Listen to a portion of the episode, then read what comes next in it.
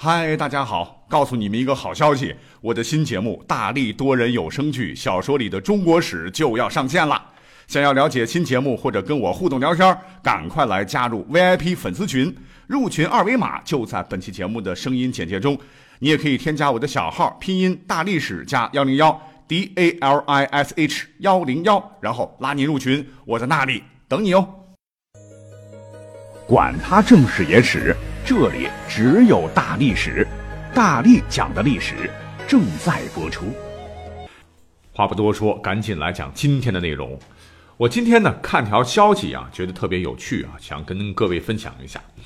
说是在历史上的一九九五年十月，当时呢有一个中日联合考察队啊，在尼雅遗址考察。哎，你是不是听得很熟悉？也就是之前咱们讲过的传说中的西域精绝古城。虽然说队员们没有遇到《鬼吹灯》里面胡八一还有胖子们遇到那样呃惊心动魄的奇故事，但是呢，他们发现了很多珍贵的文物，其中有一块汉代的蜀锦，就是来自于当时四川那儿的一块锦缎，呃，为汉代蜀地的织锦护臂。现为国家是一级文物，中国首批禁止出国出境展览文物，那被誉为是二十世纪中国考古学最伟大的发现之一。不过呢，文物价值我们放一边，这块蜀锦呢，当时可着实把考古队的所有人都吓了一大跳。那蜀锦织的很漂亮，字不多说，只是上面的写的几个隶书字体的文字，让大家伙当时觉得实在是不可思议。这几个字就是“五星出东方，立中国”。五星出东方，立中国啊！想一想，咱们的国旗哈，想想当年那首《东方红，太阳升》的歌。再想想，一九四九年十月一号，在五星红旗的照耀下，百年耻辱一朝雪，咱们国家这位睡梦中的东方巨人终于站起来了。哎，到如今，咱们国家的发展是日新月异，蒸蒸日上，已经傲然于世界民族之林。哎，这似乎都说明这块锦属上的文字“五星出东方，立中国”啊，难道是一条几千年前古人对于今日中国发展的？精确预言吗？可是实际上，经过研究啊，发现这只是一个历史上的巧合。五星出东方，立中国这几个字，当时这个蜀锦上绝对是有的。不过后面呢，其实还有三个字，叫做讨南羌啊。讨就是征伐，南羌就是当时南方的一个少数民族羌族。也就是说，当时的中央政府跟这个南羌政权发生了一些战事。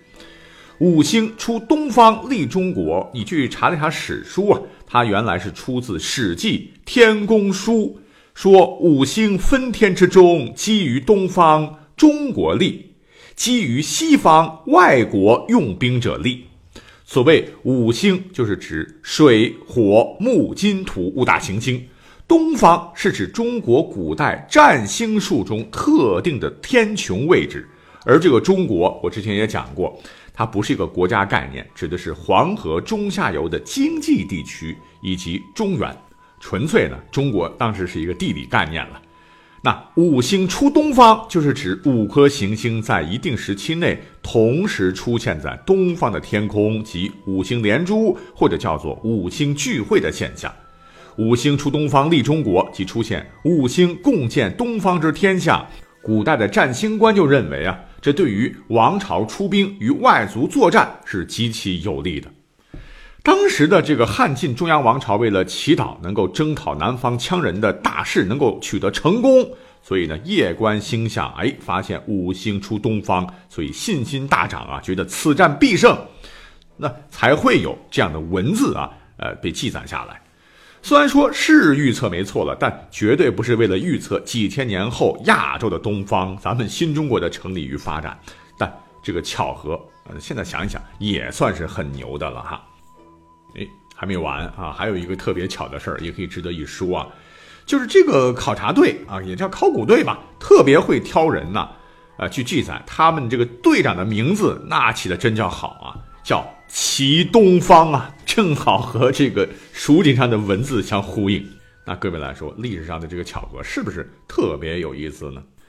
要是觉得有意思，哎，别着急，我呢还今天给各位又找了几条历史上啊也有点意思的巧合，咱们就一起来扒拉扒拉。那么列位讲下面这个事儿之前呢，我要问你一个问题啊，你说咱们中国历史上最有影响力的短命王朝是哪两个呢？呃，我想大家伙儿可能都会立即的得出答案，那就是秦朝和隋朝呗。可是你真的要比较一下这两个朝代吧？嘿，好玩了！你看啊，根据史书记载，当年秦朝的建立者秦始皇啊，呃，他是十三岁登的基，在位正好是三十七年。再看看隋朝两个皇帝杨坚和杨广，加起来一共在位也正好是三十七年。这也许是一个巧合哈，正好和秦始皇是一样的多。那么暴秦暴隋呢？这历史上那都是挂了名的啊！很多人对于隋朝的灭亡啊，都归罪在这个杨广身上啊，说你这个昏君，你这个庸君呐！你看大隋本来是好好的，就被你给玩完了。其实呢，隋炀帝杨广当年呢，他也特别想像秦始皇一样建立不朽功勋呢，只可惜啊，他有点着急了。就把很多利在千秋的大事都集中一块儿干了，结果导致人民活不下去，是揭竿而起。隋炀帝最终呢也是惨遭杀害。历史课本都学过，就不多讲。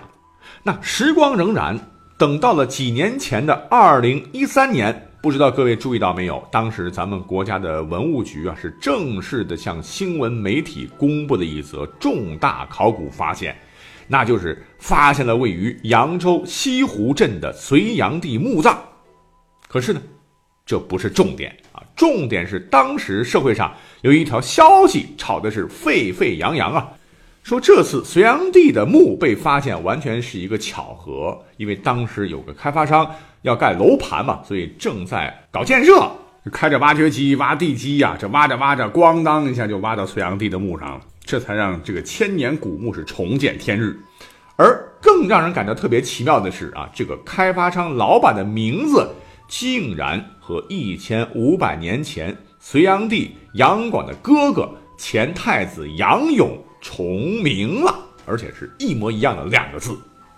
哎，我们要知道，在一千五百年前呢，正是想一心当皇帝的杨广，先是设计。废黜了大哥杨勇的太子位，然后呢，又假造隋文帝杨坚的遗诏，把他的这个可怜的哥哥活活的给勒死了。这真是太子报仇一千四百年也不晚呐。可是这个消息是真的吗？如果是真的话，实在是太巧合了啊。那么我也找了找相关的资料啊，当时确实有报社的记者专门查询后得知，隋炀帝这个墓啊所在地块的开发的楼盘啊叫做某某某某啊，因为咱不能做广告了。而该楼盘的开发商集团的总经理的名字叫孙勇，这个“勇”和杨勇的“勇”是一模一样的两个字，可是姓不对呀，他姓孙呢？难道说这个消息也是假的吗？其实不是，这个楼盘呢，他们这个集团还有一个副总经济师，则真的叫做杨勇，一字不差啊！你看看，真的就是这么巧啊！正所谓是不信抬头见，苍天饶过谁呀？这个隋炀帝杨坚呐，你也有今天哈。讲完了隋炀帝，哎，我们再说一个历史上啊，真的非常诡异的一个巧合。我觉得，呃，就着这期节目呢，我们可以再来说一说，那就是两宋的轮回之谜呀。那么话说，在公元九百六十年，哎，赵匡胤呢是发动了陈桥兵变，黄袍加身。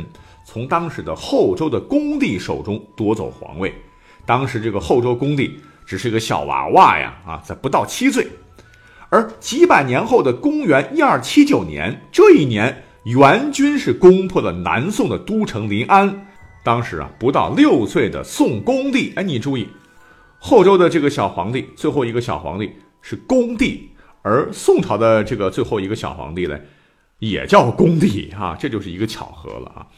那么，当时不到六岁的宋恭帝赵匡胤的十二世孙，他叫赵袭，被元人俘虏了，宋朝呢也就彻底的灭亡了哈。所以有得天下于小儿，失天下于小儿之说。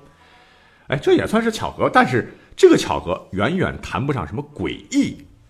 那我们都知道，当时的赵匡胤呢，也是一代英主啊，发动陈桥兵变，登上了帝位，建立了北宋王朝之后，不仅统一了大半个中国，而且因为治国方略得当，使得北宋王朝的经济和文化都达到了我国历史上的又一个高峰啊。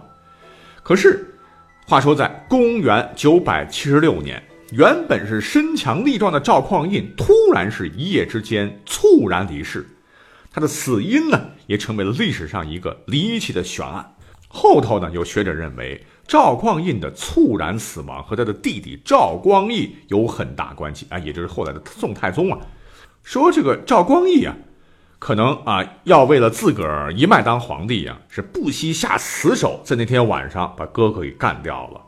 而且持有这种观点的人很多很多哈，直到现在。但是无论怎么说吧，赵光义是抢在当时太祖的儿子赵德芳之前登基做了天下。自此呢，历史发生了改变，因为皇帝换了以后的继承人那可就完全不同了啊！从此原本应该是哥哥赵匡胤一脉继承的皇帝之位，就成了弟弟赵光义这一脉的事儿。那赵光义呢，在位是二十一年。此后呢，将帝位传给了自己的儿子赵恒及宋真宗。之后呢，北宋又经历了宋仁宗啊、宋英宗、宋神宗、宋哲宗、宋徽宗赵佶和宋钦宗赵桓等六帝。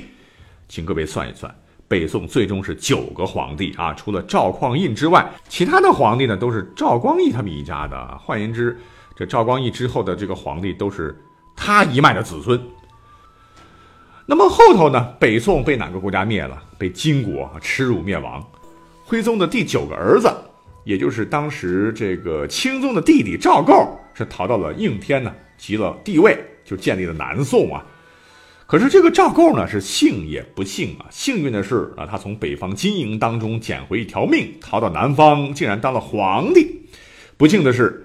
是由于当时被金兵啊，这钩子后边断的太急，千里大逃亡，一路惊惧，外加骑马这这得不得颠来颠去，赵构竟然丧失了生育能力。原本其实赵构有一个三岁的儿子，不曾想他儿子在睡觉的时候，因为宫女碰倒火盆，这孩子竟然给吓死了。那赵构怎么办呢？自个儿又失去了生育能力，当时没有什么不孕不育医院来进行治疗啊，所以他就绝嗣了。那对于这个王朝来说非常重要，因为这牵扯到呃帝国的将来啊，关于继承人的问题。赵构呢，先是找人去查一查，一查不得了啊，原来他这一脉赵光义的这一族啊，已经在金国那次大撒网当中被一网打尽了。没办法，赵构只得是四方去查找，想从赵匡胤那一脉中看看能不能找出一个继承人来啊，毕竟都姓赵嘛啊，起码总比呃把这个皇位留给外姓强啊。说起历史上这个赵构啊，下这样一个重大决定啊，还跟当时他的一个梦有关。哎，这是他亲自说的啊。这个赵构说啊，有天晚上呢，他梦见赵匡胤了啊，跟他说：“你只要把王位传给我的儿孙，国事才有可能有一线转机。”哎，这才让赵构下定决心，让赵匡胤的这个七世孙赵慎来继承大统啊，这就是后来的宋孝宗。之后呢，南宋啊，一直到亡国，啊，一共有七位皇帝，全部都是这个宋孝宗所带来的赵匡胤一脉的血统。可是巧合的是，南宋呢也是九个皇帝而亡国，除了赵构是赵光义一脉之外呢，其他八个皇帝都是赵匡胤一脉的。哎，各位有没有发现这很奇妙？那两宋啊，都是第一认为两兄弟其中一个血脉。一个血统，剩下的为另一个兄弟的，而且数量还完全一样。哎，难道真是冥冥之中自有天意乎？那如果说啊，我们要聚焦历史的话，你会真的发现啊，整个人类的历史其实都是在循环往复、螺旋上升的啊。那以后有机会啊，类似的故事我会再讲给大家听。啊，今天的故事就是这样，我们下期再会。